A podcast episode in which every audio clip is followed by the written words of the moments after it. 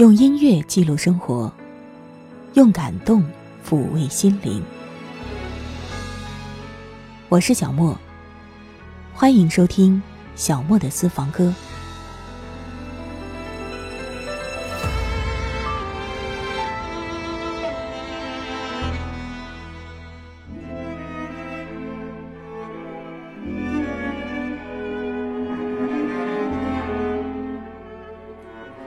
你曾经写过信吗？我说的是真正的拿起笔，在纸上写一封信。你曾经有过笔友吗？笔友这个词，现在还真是不流行了呢。曾几何时，人们以各种方式去结识笔友，用那种真正的书信，传递彼此的见闻和心情。他们之间无话不说。甚至有些无法对亲人说的话，也可以告诉笔友。从这个角度来说，他们是熟悉的。可是，天各一方，他们从未见过。也许走在街上擦肩而过的那一刻，他们都并不知道，那个人就是自己心心念念的、每天盼着他来信的人。所以说，他们又是陌生人。我们今天就是要说到陌生人写来的信，要聊到三部电影。首先就是那部《玛丽和马克思》。那部电影讲述了一个发生在两位笔友之间的非常简单的故事。玛丽·丁克尔，这是一个居住在墨尔本市区的胖乎乎的。可是又有些抑郁和孤独的小姑娘，马克思·霍尔维茨。这是一个居住在乱糟糟的纽约的，长相肥胖，又患有亚斯伯格症的四十四岁的犹太人。亚斯伯格症，这是自闭症的一种。他们两个人的通信跨越了两个大洲，持续了二十年。这份笔友之间的友谊。随着一封又一封的书信，就这样长长久久的保留下来。影片把我们带入了一场关于友情、自我和对自我的剖析之旅，向我们展示了他们两个人的精神世界。从某种角度来说，也诉说了人类的本源。你也许看过这部电影，这是一部粘土动画。说是动画。可是，影片涉及的内容，其实有那么一点点少儿不宜。关于自杀、酗酒、死亡、精神疾病，还有性。我在看这部电影的时候，一直都觉得心里很沉重。我被那一封又一封的信吸引了。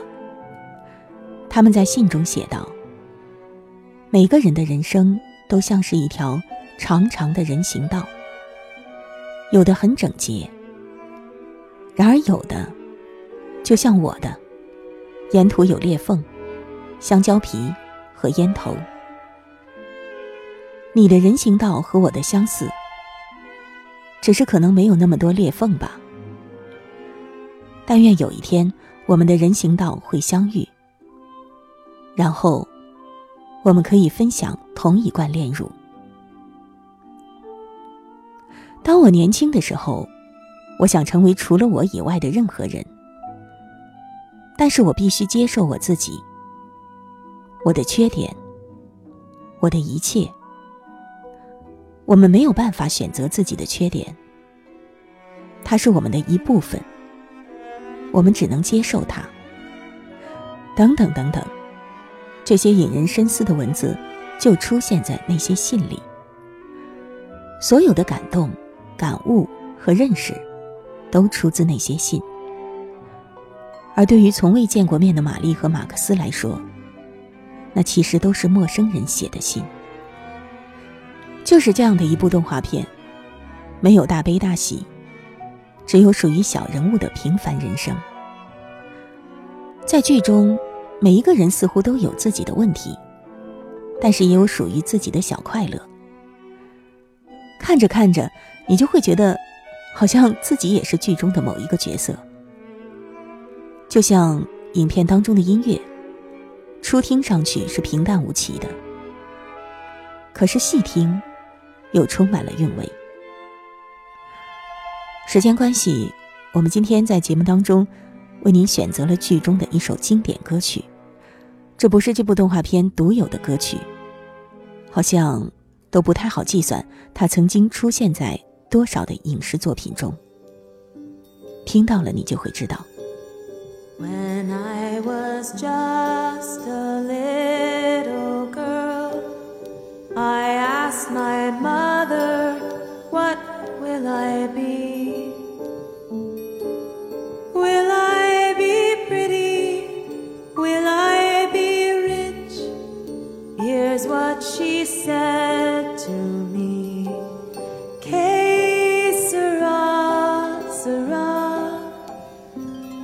Whatever will be, will be. The future's not ours to see. Que sera, sera. When I was just a child in school, I asked my teacher, What should I try?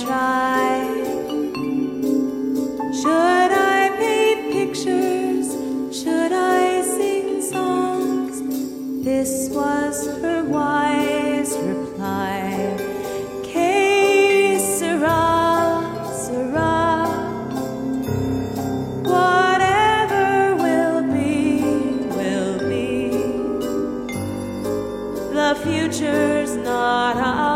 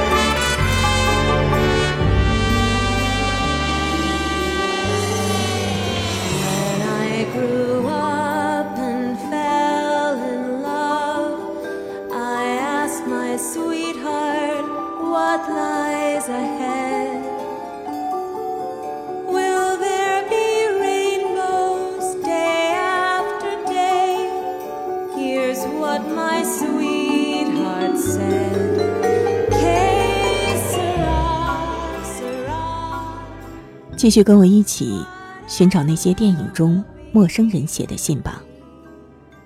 我想你也会想到那部电影《一个陌生女人的来信》。这原本是由奥地利作家史蒂芬·茨威格创作的中篇小说。高尔基曾经评价这部小说，真是一篇惊人的杰作。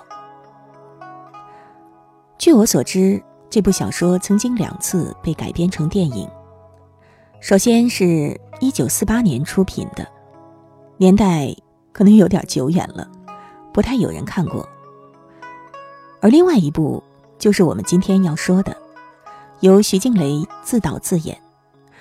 除了将影片的背景嫁接到了上世纪三四十年代日本侵华前后的旧中国之外，电影里主要的故事框架和旁白几乎都是照搬于原作的。讲述的是一九四八年深冬，一个男子在四十一岁生日当天收到了一封厚厚的信。这封信出自一个濒死的女人，讲了一个缠绵的爱情故事。而这个故事的男主人公对此其实一无所知。这故事开始于十八年前，一个十三岁的女孩爱上了住在隔壁的作家。后来，小女孩因为家中的变故搬到了别处。可她却始终无法忘记作家。几年之后，小女孩以学生的身份回到了原来的住处，与作家重逢，而作家早已把她忘了。他们就这样展开了一段交往。后来，作家离开了，从此杳无音讯。女孩在绝望的等待中，发现自己怀上了那作家的孩子。孩子出世后，生活越发艰难。她为了让孩子过上优越的生活，不得不去依附有钱的男人，坠入风尘。几年之后，她终于再一次遇到了自己深爱多年的作家，而这一次，作家竟然还是没有认出她来。又过了几年，他们的孩子患伤寒病死去了。而当年的女孩早已经成为女人。她将往事写进信中，寄给了作家。那信里有一大段一大段让人觉得扎心的句子。那是一个为爱沉沦的女人，在临死之前，用尽了全身的力量和勇气，向这个男人做最后的诀别。这种哀情的爱的告白是那么的卑微。而他的生命就此消散之后，又是那么的心存不甘。我们无从知道，这样一个用情不专的男人，到底是否值得那女人这样去爱，也无法对他的对错做一个彻底的判定，只能是隐隐的为他的一生感到悲哀和同情罢了。而与此同时，其实我更想知道那男子。读着陌生人写来的信，内心深处会是怎样的波澜起伏呢？在这部电影的最后，那个男人读完厚厚的信，从椅子里站起来，慢慢的走向门外。他凝视着前方，思绪随着镜头向过去的回忆缓缓溯去，眼前浮现出多年前的画面。那个曾经倚在窗口微笑着的懵懂的少女，是否会在此刻让他心中有一丝的愧疚，或者悲哀呢？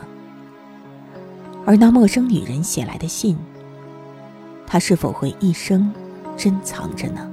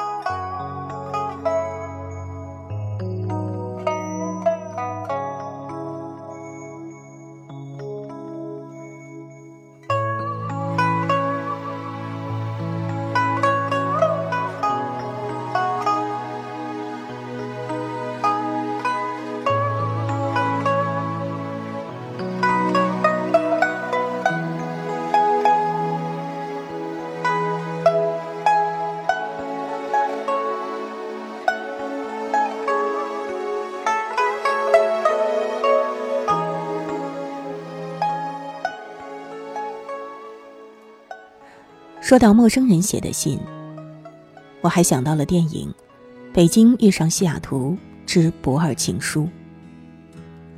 影片中，汤唯和吴秀波饰演的两个角色，因为机缘巧合而开始通信，书信来往，让这两个人从最开始的彼此看不上眼，慢慢的成为灵魂知己。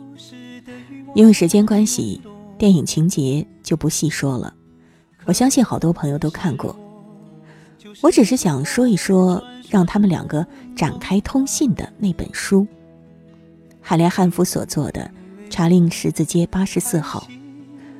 书中的内容其实也是围绕陌生人写的信，记录了陌生人之间的疏远情缘。海莲是个穷困潦倒的美国女作家，视书如命，因为不堪忍受纽约昂贵庸俗的新版书，按照报纸广告推荐，写信到大洋彼岸的马克恩与科恩书店，希望购买到绝版的旧书。很快就获得了回音，对方找到了他想要的书。这一切都是始于一九四九年十月。后来，海莲要的各种离奇古怪的绝版旧书都被这家书店找到了，信任和欣赏很快就建立起来。于是，海莲也开始给书店的人邮寄整箱的鸡蛋和大块大块的火腿。要知道，那个时候英国处于重建时期，物资匮乏。海莲的善举获得了书店员工和经理一家人的尊重，而书信的往来也一直没有中断。有时候一个月好几封，有时候一年几封。对话的内容从最初的找书，扩展到了彼此发发牢骚，说说家常。就是这本书，被译成了数十种文字去流传。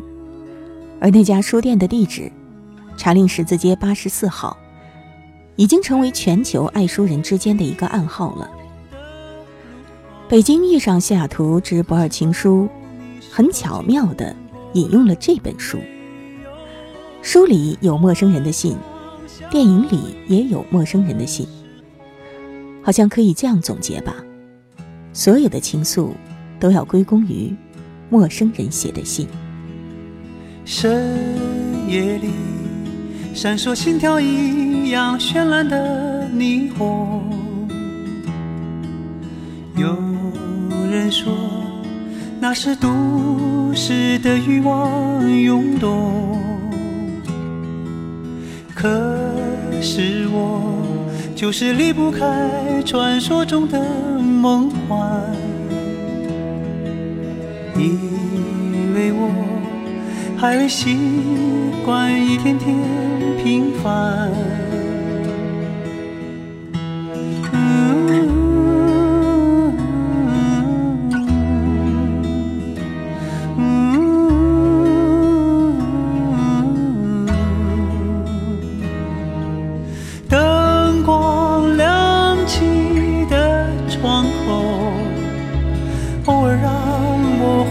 有一个温柔呼啸而过的警车，是夜晚最寻常的一幕，就在不远处，是我最初来到的地方。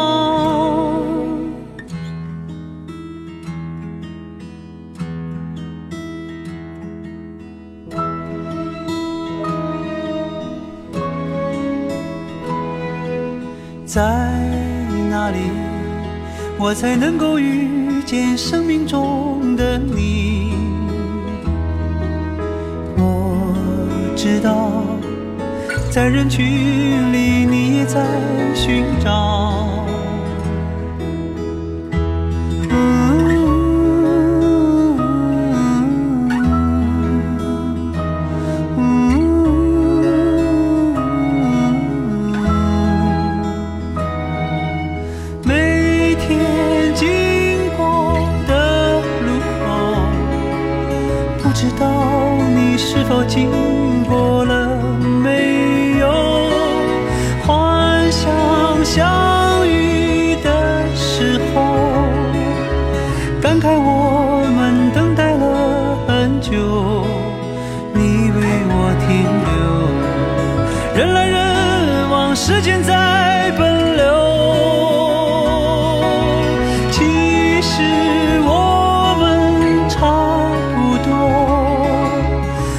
好也不算坏的生活。从那天以后，有些路再不怕一人走。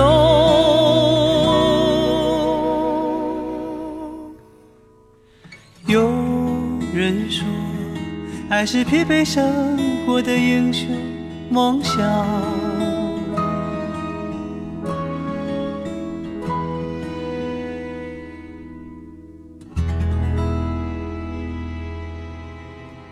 时至今日，已经不太有人会写真正的信了，而“笔友”这个词也淡出了大众。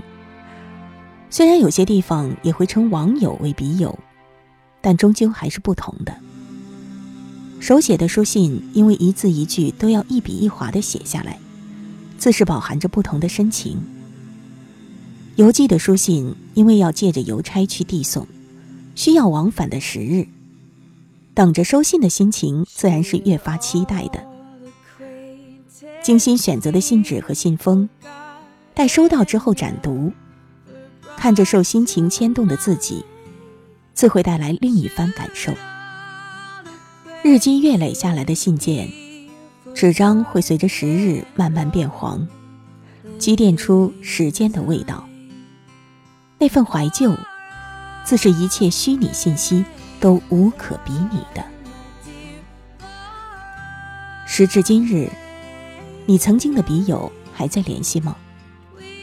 你还会收到陌生人写来的信吗？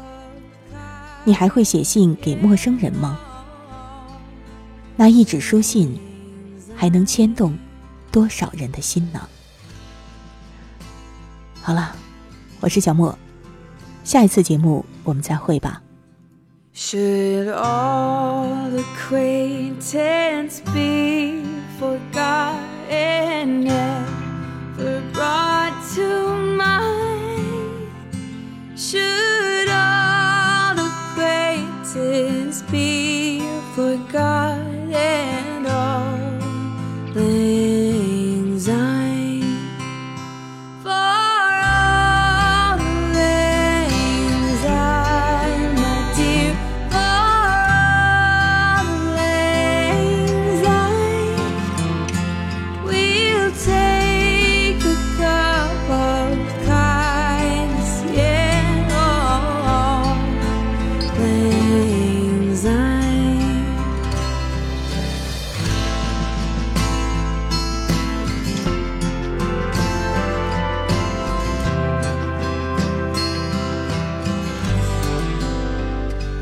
Should all